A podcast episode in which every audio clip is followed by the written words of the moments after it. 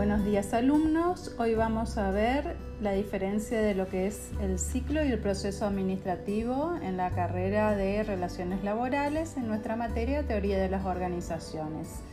Recordemos que en la unidad número 2 eh, conocimos a través de la teoría clásica a su principal expositor, Gerrin Fayol, quien fue el creador de las funciones administrativas planear, organizar, dirigir y controlar.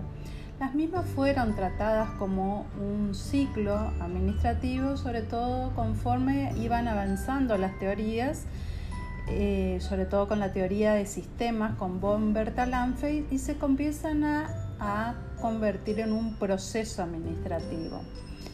Henry Fayol las enunció, digamos, en el año 1916.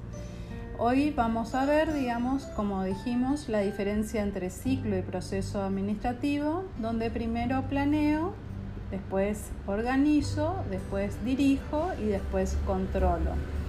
Una vez eh, realizado el control en el ciclo administrativo, este es intermitente, eh, ahí se detectan los desvíos en la ejecución y se compara con respecto al plan y comienza lo que es el proceso de retroalimentación.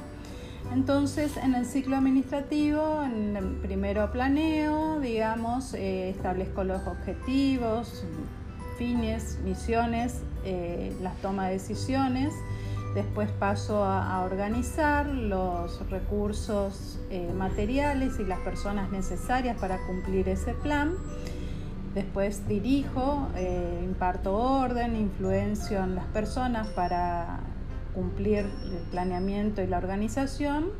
Y después controlo en el caso, por ejemplo, eh, si hubo algún desvío en relación al plan y comienza de nuevo el ciclo secuencial intermitente, comienza la etapa de retroalimentación.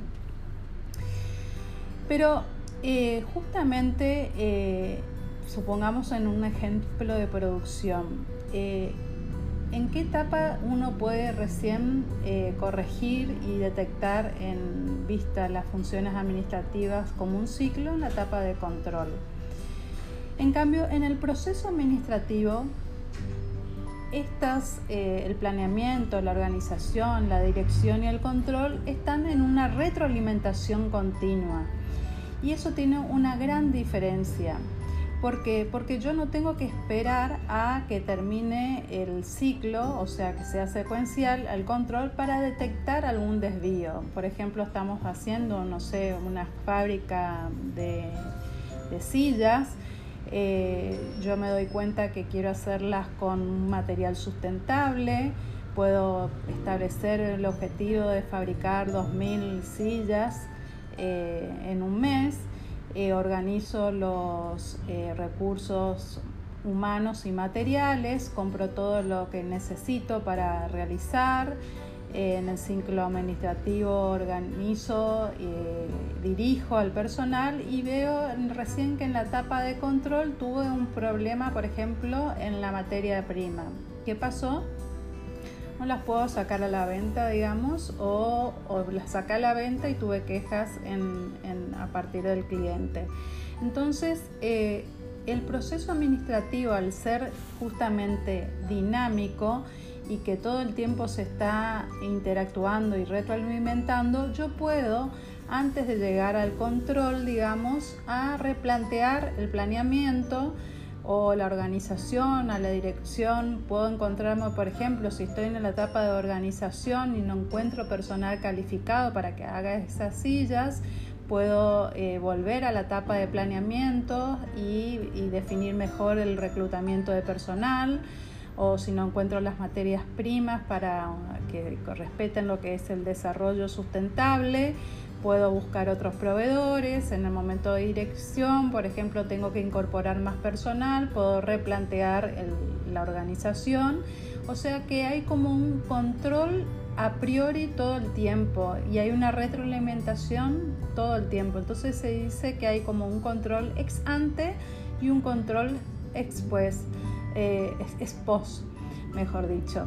Entonces, eh, esto permite, digamos, que, por ejemplo, volvamos a la fábrica de sillas, que yo pueda ya detectar eh, antes que llegue al mercado, digamos, alguna falla y no tenga que perder todo un ciclo de producción que puede llevar un mes y eh, tanta cantidad de dinero.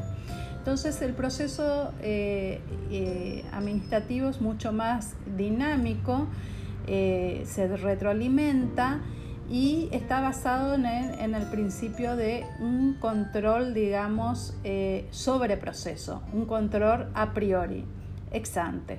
Entonces, eso es uno de los principales beneficios de lo que es el proceso en relación al ciclo administrativo. Y en función a esto que vimos en teoría, yo les voy a dejar unas consignas para que ustedes puedan analizar a partir de lo que he comentado hasta acá y puedan eh, responder algunas cuestiones y den un ejemplo en concreto.